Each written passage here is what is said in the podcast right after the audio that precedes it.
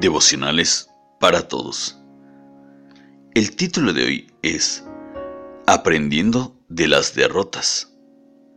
Lectura bíblica. Que estamos atribulados en todo, mas no angustiados, en apuros, mas no desesperados, perseguidos, mas no desamparados, derribados, pero no destruidos. Segunda de Corintios capítulo 4, versículos 8 y 9. En este pasaje, el apóstol Pablo hace una comparación entre estar atribulados, en apuros, perseguidos o derribados, y estar angustiados, desesperados, desamparados o destruidos. Estar en el primer grupo no es malo, porque todos algún día estaremos en ese grupo.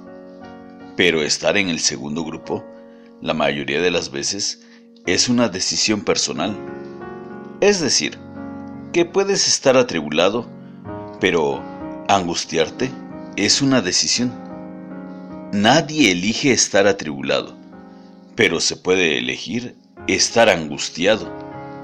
Así que, estar en ese segundo grupo no depende de las circunstancias, sino casi siempre de las decisiones. Podemos estar disgustados, con pena o preocupados por algo que nos suceda, pero sin llegar a perder la tranquilidad, como que la situación no tiene salida.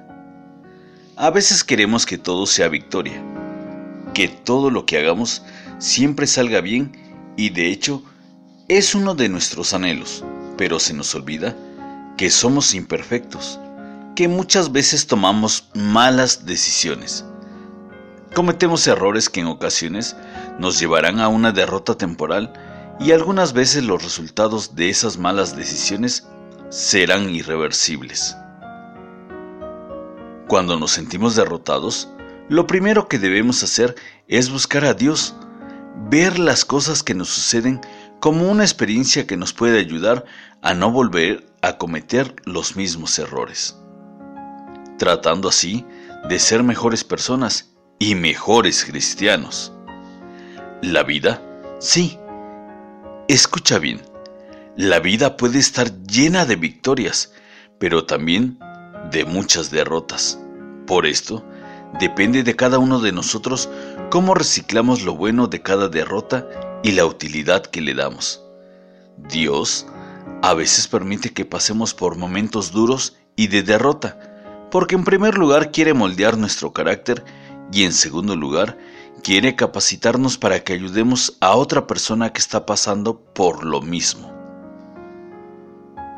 La aplicación que podemos extraer de este texto es que debemos aprender a ver las derrotas como una enseñanza que al final siempre traerá algo bueno para incorporar a nuestra vida. Querido amigo y amiga, si en estos momentos estás pasando por una derrota temporal, déjame aconsejarte a que saques algo bueno de todo eso. Examina todo y recicla lo que consideres que puede serte útil.